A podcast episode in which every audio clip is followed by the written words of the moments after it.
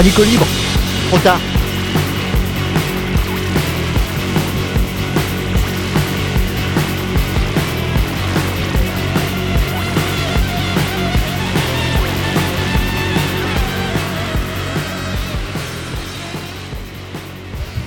11 euros de gain, bonjour à tous et à toutes sur le 107.3 de Radio Alpa pour une émission intitulée Radico Libre, dont les derniers opus sont disponibles dans la page de l'émission Radico Libre sur le site radioalpa.com. On est en train de se battre avec le micro, comme vous pouvez l'entendre. On aurait pu vous parler du parti Les Républicains qui a élu son président cette semaine et c'est donc Éric Ciotti, le soutien de famille qui avait demandé de l'aide à François Fillon en 1991 pour ne pas les faire son service militaire. C'est Éric Ciotti qui accordait une interview, qui, accordant une interview à Valeurs Actuelles en avril 2021, disait à la source de la montée de la violence et de la délinquance, il y a souvent l'immigration de masse. Avant de décliner bien sûr les fumeuses statistiques sur la délinquance en Ile-de-France comme un vulgaire candidat d'extrême droite. C'est donc Éric Ciotti, qui assurait en octobre 2021 sur la chaîne publique Sénat, entre Zemmour et Macron, je le dis, je préfère Zemmour, eh ouais, c'est le même qui voulait, je cite, un Guantanamo à la française pour lutter contre le terrorisme.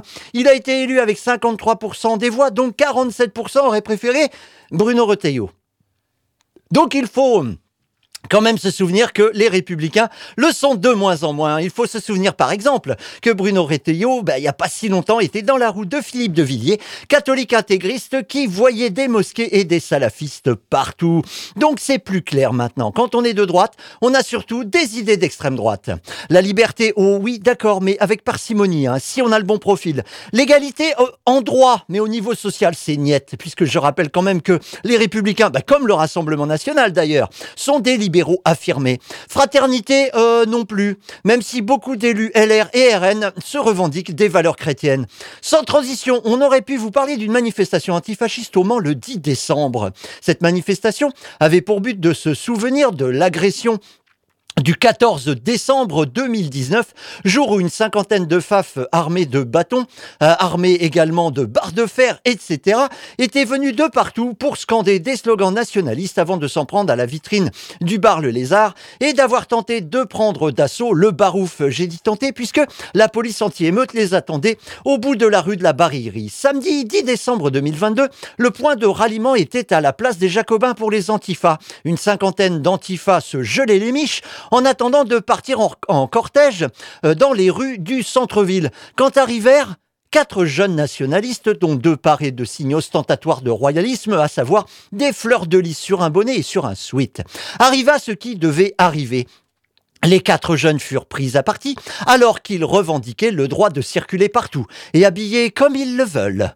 Une courte bagarre s'enclencha, le bonnet fut perdu et quand on demanda aux quatre nationalistes ce qui leur était par la tête, passé par la tête, ils répondirent. Pourquoi vous êtes arrêtés? Honnêtement, c'est quelque chose d'assez drôle. Moi, je suis pas quelqu'un de violent. C'est moi qui portais les coups en premier. C'était quelque chose que je voulais faire. Je sais pas, une sorte d'expérience. D'accord, donc vous aviez, euh, vous saviez très bien que ça risquait de dégénérer Probablement, mais on, on imaginait peut-être pas comme ça. Après, euh, voilà. Comme je vous dis, moi j'ai pas porté les coups en premier, je suis pas quelqu'un de violent. Je comptais pas me battre ici en fait. Mais vous êtes quatre, ils sont une cinquantaine, pourquoi être, pourquoi s'être arrêté Je sais pas, c'est marrant. D'accord. Eh oui, le ton est donné. La culture skin et hooligan de la baston en bandoulière, les jeunes nationalistes voulaient faire une expérience. Peut-être un rite de passage, hein, le moyen de se fabriquer des souvenirs à raconter entre identitaires, euh, dans des bars d'identitaires, euh, avec des fêtes d'identitaires. Eh, tu te souviens le jour où on s'est fait casser la gueule?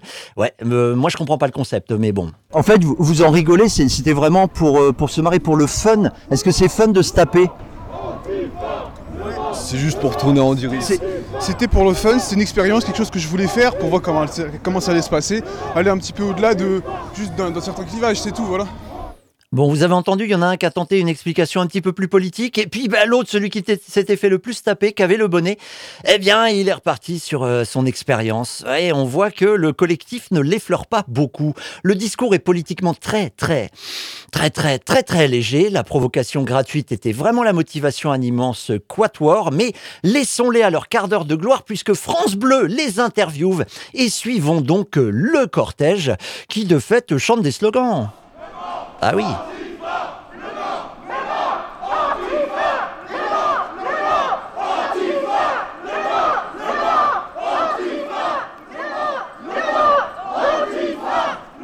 Donc petit arrêt devant euh, la, direction la place de la Sirène, pardon. Les gens faisaient leurs achats pour Noël. Des policiers en civil étaient placés sur le parcours, scrutant au-delà des bonnets et des cagoules pour essayer de reconnaître quelqu'un. Le pas était mesuré, l'ambiance assurée par les participants munis de deux mégaphones, mais faisant plus de bruit qu'un camion sono de la CGT. Petit arrêt devant le lézard, avec une prise de parole des plus symboliques, et c'est reparti vers la place de l'éperon.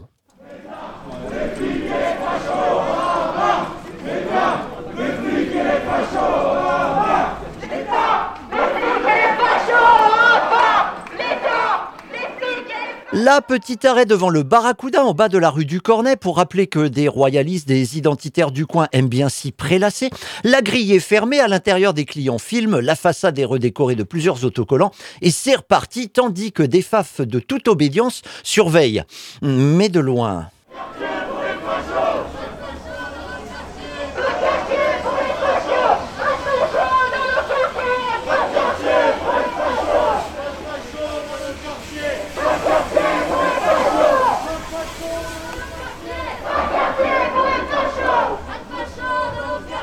Pas de quartier pour les fachos Pas de fachos dans nos quartiers Pas de quartier pour les fachos Pas de fachos dans nos quartiers Pas de quartier pour les fachos Pas de quartier pour les fachos Donc le cortège passe devant la place de la République, enfin sur la place de la République, là toujours des gens avec des achats, bah forcément c'est Noël, rue des Minimes, direction la préfecture où stationnent plusieurs voitures de police. L'idée est ensuite de retourner vers les Jacobins. Donc le cortège suit la ligne de tram à partir de euh, euh, la place de la préfecture. Et là, euh, tout à coup, déboulant bah, des arcades, déboulant des arcades sur euh, la gauche, de fait, hein, puisque vous êtes sur la ligne de tram, sur la gauche, déboulant des arcades à l'angle de l'avenue Mitterrand et de l'avenue de Gaulle.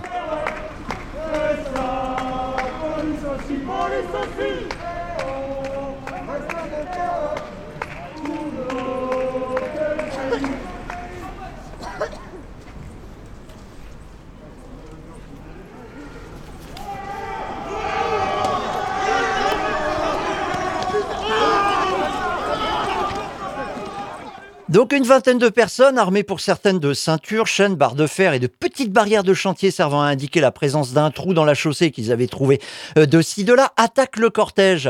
Je range le micro pour pas être surpris, euh, le nez sur le vumètre par n'importe qui qui pourrait me taper. Après un instant d'hésitation, le cortège tient la ligne comme le disent les antifas. Les uns attaquent les autres, euh, les autres ripostent. Les autres attaquent et les uns ripostent. Au bout de cinq minutes, les faf reculent puis s'enfuient, laissant un collègue tomber par terre se prendre de nombreux coups. Il repart sur ses jambes. Il, est même, il peut même récupérer une de ses baskets qui avait été abandonnée lors du combat. On retrouve ses blessés, d'ailleurs, les blessés euh, de l'attaque fasciste, sur la promenade entre les quais de Sarthe et la muraille, lieu où se rassemblent euh, à ce moment-là une cinquantaine de personnes. Il est environ 6h30, 7h moins le quart, pour rendre hommage aux Vendéens, Chouans et autres battus lors de la bataille du Mans en 1793. Sur la promenade, les blessés sont accueillis par la police municipale, dont un membre déplore la brutalité des antifas. Bon, je suis pas resté pour savoir si la relation entre ce policier municipal et les nationaux était allée un peu plus loin. J'avais pas envie non plus d'être repéré à un moment par des gens qui peut-être se diraient Mais toi, t'es pas de notre camp, toi? Pendant ce temps-là, le cortège antifa se disloque sur la place des Jacobins. Pour la petite histoire, pendant l'attaque des FAF, les voitures de police stationnées devant la préfecture, souvenez-vous, pour protéger la préfecture, eh bien, avaient fait mouvement et suivaient le cortège sur la ligne de tramway. Ils suivaient le cortège Antifa, mais ils ne sont pas du tout intervenus, hein, euh, ça n'a pas eu lieu. Euh, de la part des policiers en civil non plus, jamais très loin du cortège, aucune intervention lors de l'attaque des, antif- des Antifa par les FAF. Cette manifestation aura au moins permis de rappeler que la menace fasciste, eh oui, c'est pas un vain mot, et que les membres de cette menace n'hésitent plus à sortir armés pour provoquer par leurs actes la fumeuse guerre civile qu'ils appellent de leur vœu sur les réseaux sociaux, une guerre civile dont on nous rebat les oreilles sur les chaînes de chez Bolloré et dans les autres médias d'extrême droite. À noter, mercredi soir, après la victoire de l'équipe représentant la France dans la Coupe du Monde de balle au pied, une trentaine d'individus portant des armes par destination, affiliés à l'extrême droite, a été arrêtée dans la région parisienne. Une trentaine sur 150. Ça fait quand même pas mal. D'autres groupes identitaires s'en sont pris aux foules. À Lyon, à Montpellier, à Poitiers, à Nantes, à Strasbourg, à Nice, à Annecy. Parfois repoussés par la dite foule, mais parfois aussi aidés par la police. C'est du moins ce que relatent des témoins lyonnais. Depuis plusieurs années, des militants d'extrême droite sont arrêtés pour comploter euh, contre la République et pour le fait de planifier des attentats contre des personnes. Mais ce sont des organisations d'extrême gauche qui sont dissoutes. Allez comprendre. Une émission de télé a montré début décembre l'emprise du syndicat d'extrême droite Alliance sur la police et donc son, son poids dans la défense des intérêts de nos soi-disant représentants. Soi-disant représentants qui ne reculent devant rien pour conserver leur pouvoir. La nouvelle loi sur l'immigration, montrant encore une fois l'étranger comme le symbole de nos difficultés économiques, est un exemple parmi tant d'autres. Ça fait quand même beaucoup de signes que la stratégie du chaos, qu'ils appellent eux le choc des civilisations ou la guerre civile est vraiment à l'agenda des défenseurs de l'identité nationale et que les riches qui nous gouvernent n'ont aucun problème à soutenir ces idées-là tant que les valeurs égoïstes du libéralisme économique sont respectées. Avec le RN et compagnie, ils ont aucun souci. En face, ben en face des gens qui sont pour la plupart du temps, ben, qui n'aspirent qu'à suivre la vie conforme sans faire trop de bruit, tranquille, et qui récusent absolument la violence. Mais face à la menace fasciste, osons encore le mot, c'est peut-être le moment de quitter ses pantoufles pour s'impliquer dans la défense du minimum vital, à savoir le respect des libertés fondamentales, comme par exemple circuler dans la rue sans risquer de tomber sur des membres d'un groupe armé, qu'ils soient officiels ou pas, en mal de baston. À propos de la violence en politique, à lire aux éditions La Fabrique, Comment saboter un pipeline de Andreas Malm, un Suédois qui s'interroge sur la violence dans le combat écologiste.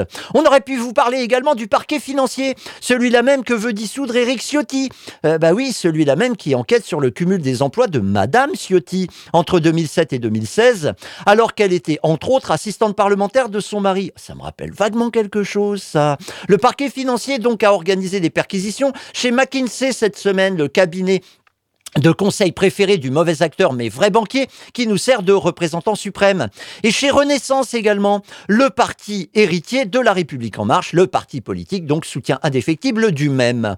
Les perquisitions autour du président de la République se rapportent à deux informations judiciaires ouvertes par le parquet pour financement illégal de campagne, celle d'Emmanuel Macron, oh, décidément on parle beaucoup de lui, en 2017 et 2022, et pour favoritisme puisque les cabinets de conseil dont McKinsey ont vu leurs activités grassement payées se multiplier avec la présence des macronistes au pouvoir depuis 2017.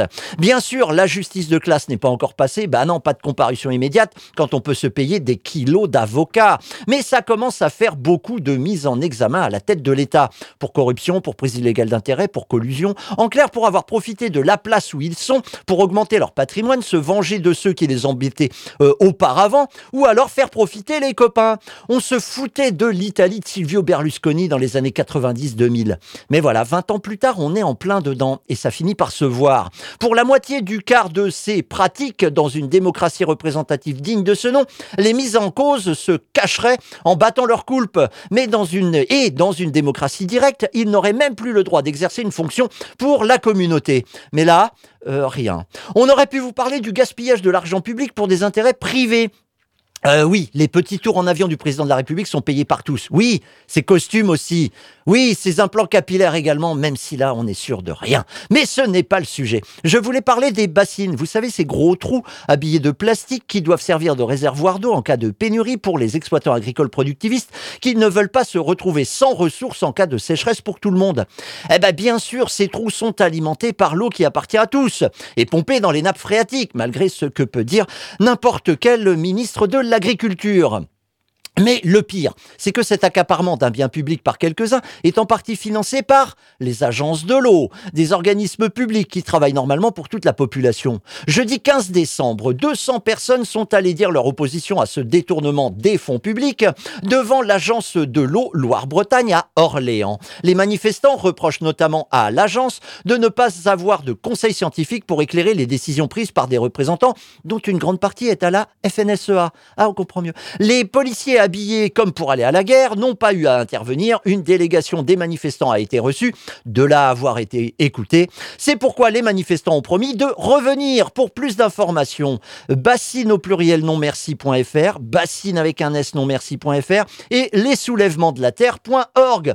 On aurait pu vous parler de sabotage On aurait pu vous parler de la Coupe du Monde aussi, de balle au pied, qui est très bien organisée, nous assure le premier supporter de l'équipe de France de balle au pied devant un carton plein de publicité pour euh, Qatar Airways, pour euh, Coca-Cola, de la pub pour Visa et des marques bien plus exotiques. On l'écoute, pas longtemps, n'éloignez pas les enfants. Il faut reconnaître que le Qatar l'organise très bien, cette Coupe du Monde. L'organisation est bonne, la sécurité est bonne, et donc, euh, je dire, ne mégotons pas sur notre plaisir. Ben non, ne mégotons pas sur notre plaisir. La sécurité, rien d'autre. Ben il a rien vu, il a rien entendu. Ça avait l'air vraiment bien comme soirée. Vous imaginez, vous sortez de votre jet privé, vous allez à l'hôtel à Watt 1000 étoiles et dans le stade, parce qu'à un moment on vous, on vous remet dans la tribune présidentielle, eh bien vous pouvez ensuite aller visiter les vestiaires et vous revenez en jet privé. Ah c'est sûr qu'il a eu très très peu de chances de rencontrer le moindre ouvrier dont le passeport est confisqué pour qu'il continue à travailler en n'osant pas se révolter, ni le moindre militant des droits humains mais n'étant pas assez qualifié pour parler de sport sans faire de politique, comme, euh, bah, recommandé par le préfacier du livre L'État en mode start-up. Oui, c'est le même. On a préféré s'adresser à un spécialiste dont voici le générique. When the seagulls follow the it's because they sardines thrown into the sea. Thank you. Comme dirait Emmanuel le minuscule, qui n'a pas de lien de parenté direct avec Manu Petit, on ne mélange pas le sport et la politique. Et puis, surtout, faites bien ce que je dis et pas ce que je fais, hein, puisque dans la foulée immédiate, on l'a entendu il n'y a pas longtemps, de la victoire de l'équipe de France de football à 11, qui sait qui a pointé sa ganache devant les caméras pour faire son autopromo, avec l'insistance d'un organisme de formation véreux te harcelant téléphoniquement pour te faire cramer ton CPF désormais payant et ben Manuel Macron pardi. Le gars qui te prend tellement pour un cave qu'il te balance tout tranquillou que la Coupe du Monde a fait progresser les droits humains au Qatar, surtout ceux des ouvriers morts sur les chantiers des stades, hein, est infligé son relativisme puant en mode qui sommes-nous pour donner des leçons de morale aux autres cultures? Alors que tout le monde sait très bien que ce que le président kiffe chez les Qataris, c'est leur vendre des rafales et leur acheter du gaz, voire l'inverse ou peut-être. J'espère que quelqu'un l'a bien prévenu que s'il n'était pas content du résultat du match ou des matchs, il ne pourrait pas utiliser le 49-3 pour passer en force. Il y a des Elisabeth Borne à ne pas dépasser quand même. Mais enfin, quel que soit le score du match dimanche, ce qu'on peut dire avec certitude, c'est que les champions du monde du somme efficace, c'est les Belges. Ça faisait pas une semaine que les Diables Rouges avaient été sortis de la compétition que hop hop hop hop, la justice belge tombait sur le paletot de députés européens soupçonnés d'avoir été corrompus par les Qataris. Mention particulière à l'une des vice-présidentes du Parlement qui a réussi l'exploit de se faire pécho en flag avec la mallette de Brousouf, ce qui lui a permis d'être dirigé directement vers la casse-prison sans passer par un vote pour lever son immunité parlementaire. Ça, c'est du beau jeu. Au passage, il me faut ici faire amende honorable. En effet, à plusieurs reprises, j'ai qualifié le Qatar de pétromonarchie de merde, alors qu'en fait, pas du tout, puisqu'il s'agit en fait d'une gazo-monarchie de merde.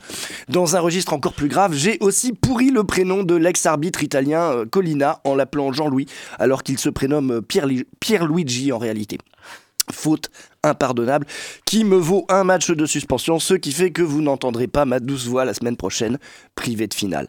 Alors pour la peine, je vais pouvoir bitcher un peu sur les Bleus qui nous avaient annoncé par la voix de leur capitaine Lloris qu'ils auraient un geste fort pour évoquer la problématique des droits humains au Qatar et notamment la criminalisation de l'homosexualité dans l'Émirat. Eh bien, à la veille de la finale, on n'aura rien vu, rien entendu, à moins que tout se soit passé de manière subliminale, plus minable que sublime quand même. Comme sur ce cliché qui a fait le tour de la planète à la vitesse d'un penalty d'Harry Kane finissant par heurter la Tesla qu'Elon Musk avait envoyée dans l'espace. Cette photo qui montre Mbappé célébrant son but dans les bras de Giroud, l'intensité de l'amour palpable dans leur échange de regards est effectivement d'une tension homo-érotique rare. Et puis, il y a l'hymne du vestiaire des Bleus. Allez, ne mégotons pas notre plaisir.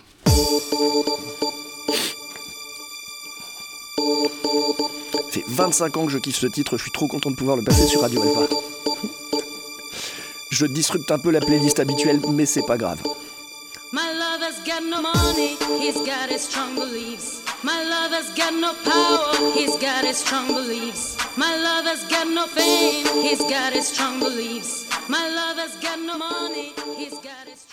Et oui, ce tube de 1996 sorti chez Scorpio Music, un label de Bordeaux qui survécut pendant des décennies avec les seuls droits du sample des cuivres d'intro des Village People dans YMCA, c'est authentique, et le morceau de chevet de l'équipe de France. Or, ce tube dance a été à la fois utilisé comme hymne par la communauté LGBT, mais aussi scandé dans de nombreuses manifestations. Il faut dire que les paroles ont un sens peu commun dans ce style de musique. Anti-patriarcal, euh, anti-consumérisme, anti-individualisme forcené, j'en juste les auditeuristes de Radio Alpa. Traduction. Mon amour n'a pas d'argent, de célébrité ou de pouvoir, il a des convictions bien affirmées et les gens en veulent toujours plus. Oui, oui, je traduis du gala si je veux. Gala Rizzato, dont je ne saurais trop vous conseiller de lire les interviews, notamment celles dans Trax, qui donne plus l'impression, cette gala, de voir les déclarations, enfin de ces interviews, de voir les déclarations d'un groupe de punk hardcore engagé plutôt que celles d'une artiste de variété. La révolution n'est peut-être pas un dîner de gala, comme disait Ludwig, mais il n'avait pas compris que la révolution c'est peut-être un dîner avec gala. À l'heure où j'écris cette chronique, je ne sais pas vous, vous confirmer si la chanteuse s'est bien produite hier soir en concert au Qatar comme c'était prévu. Tout ce que je peux vous dire, c'est que de son morceau, Emmanuel Macron n'a compris que le refrain.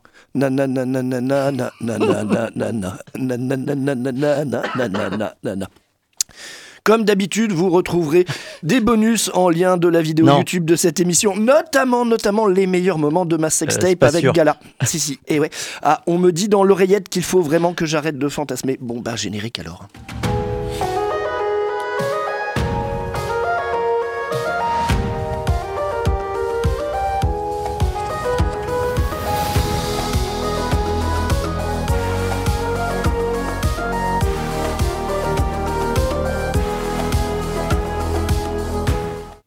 Comme on vous le disait euh, tout à l'heure, on aurait pu vous parler de sabotage. Samedi 10 décembre, dans les Bouches-du-Rhône, une cimenterie Lafarge a eu la visite de 200 personnes résolues à redécorer les locaux avec des slogans peu amènes pour les bétonneurs, copains de Daesh. Quand il s'agit de ne pas perdre de pognon pour les actionnaires, on peut être copain avec n'importe qui. Ces personnes étaient également résolues à saboter l'outil, oui, saboter. Euh, aussi, elles ont sectionné des câbles, brûlé des armoires électriques, euh, ouvertes des portes pour répandre le contenu euh, des pièces au dehors, vidé bon nombre d'extincteurs dans des endroits stratégiques et tutti quanti. La justification de ce vandalisme et d'après les auteurs, euh, la place du béton dans la destruction du vivant alors que le dérèglement climatique galope. Galope. Deux hommes, deux mondes, pardon, s'affrontent. D'aucuns ont choisi leur camp, continuer comme si de rien n'était pour accumuler toujours plus de profits. En face, des groupes assument maintenant faire partie de la nature et revendiquent de la défendre. Cette nature et donc de se défendre soi-même. Juste pour euh, situer les camps en présence, on vous rappelle qu'il y a un livre qui s'appelle Pourquoi, enfin comment saboter un pipeline d'un certain Andreas Malm qui parle justement des moyens à utiliser à un moment pour essayer de sauver l'ensemble de la planète. On aurait pu vous parler également de la réforme nécessaire du système des retraites. Ben oui, nécessaire, nécessaire pour continuer à exploiter davantage les personnes salariées tout en diminuant les cotisations des employeurs pour la sécurité sociale. C'est ce que propose le RN, par exemple, hein, qui, je vous le rappelle, est un parti du peuple. Eh bien, ça devait être présenté le 15 décembre, mais ne mégotons pas notre plaisir. D'abord, euh, les jeux, ensuite les fêtes, et puis l'addition ne sera présentée qu'à la mi-janvier. Des syndicats sud et CGT sont déjà sur le pied de guerre, oui, pour contrer la guerre faite aux ressources humaines, comme on dit chez les libéraux en économie, il faut bien un engagement équivalent. Du coup, le pied de guerre, ben oui, ça se, ça se comprend. Les centrales syndicales, elles, ne sont pas encore de la partie, mais heureusement que chaque syndicat est indépendant dans son action. Et oui, ça, on le sait pas assez. On croit encore dans euh, les, euh, les rédactions euh, à la télé, à la radio, qu'il suffit que Monsieur Martinez dise allez, on y va, pour que tous les membres de la CGT décident d'aller faire grève. Eh bien non, ça se passe pas du tout comme ça. C'est plus ascendant que descendant. Ah non, je n'ai pas parlé de la CFDT. On reparlera donc de ces actions la prochaine fois et on peut quand même se dire qu'il y en a qui sont déjà sur le pied de guerre puisque il y a un concert de soutien pour la caisse de grève de la CNT qui s'apprête justement à se mettre dans l'action. Également, ça se passe à Brest à l'avenir. C'est euh, le 17 décembre à 18h avec euh, du beau monde, du trad à, danser, du rap introspectif, du punk électro, de la techno. Ça devrait bien se donner. C'est donc à l'avenir, à partir de 18h, concert de soutien pour la caisse de grève de la CNT. Euh, oui, parce qu'il va falloir s'organiser à un moment. On aurait pu vous parler de plutocratie, mais là, on va pas avoir le temps encore, décidément. Bah oui, cette plutocratie, parce que bah, chaque semaine, à chaque semaine suffit sa peine, mais à chaque semaine aussi, on a des exemples de déconnexion, mais totale, de nos soi-disant représentants qui alimentent le, le dossier. Tous ceux qui possèdent un exosquelette voient de quoi je veux parler et on en reparlera incessamment sous peu. On aurait pu vous parler également d'anarchisme, mais là, ça va être un petit peu trop compliqué. Alors, bah, euh, on va se contenter de mettre un générique avant de vous annoncer l'agenda.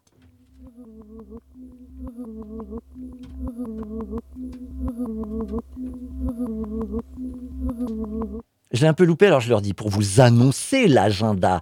Par exemple, le dimanche 18 décembre 2022, c'est la journée internationale des migrants, comme tous les 18 décembre. Et pour faire entendre leur voix, eh bien, au Mans, il y aura des distributions de tracts à 10 heures au marché de Pontlieu et au marché des Jacobins, euh, dans le but d'appeler à un rassemblement à 14h30, place de la préfecture, à l'appel des États généraux d'émigration euh, 72, composé de collectifs, syndicats et associations et qui agissent au quotidien ou presque euh, pour essayer justement de limiter l'emprise de l'extrême droite sur nos soi-disant représentants et sur la vie de ces fameux migrants, la vie que l'on pourrit mais avec une régularité sans faille.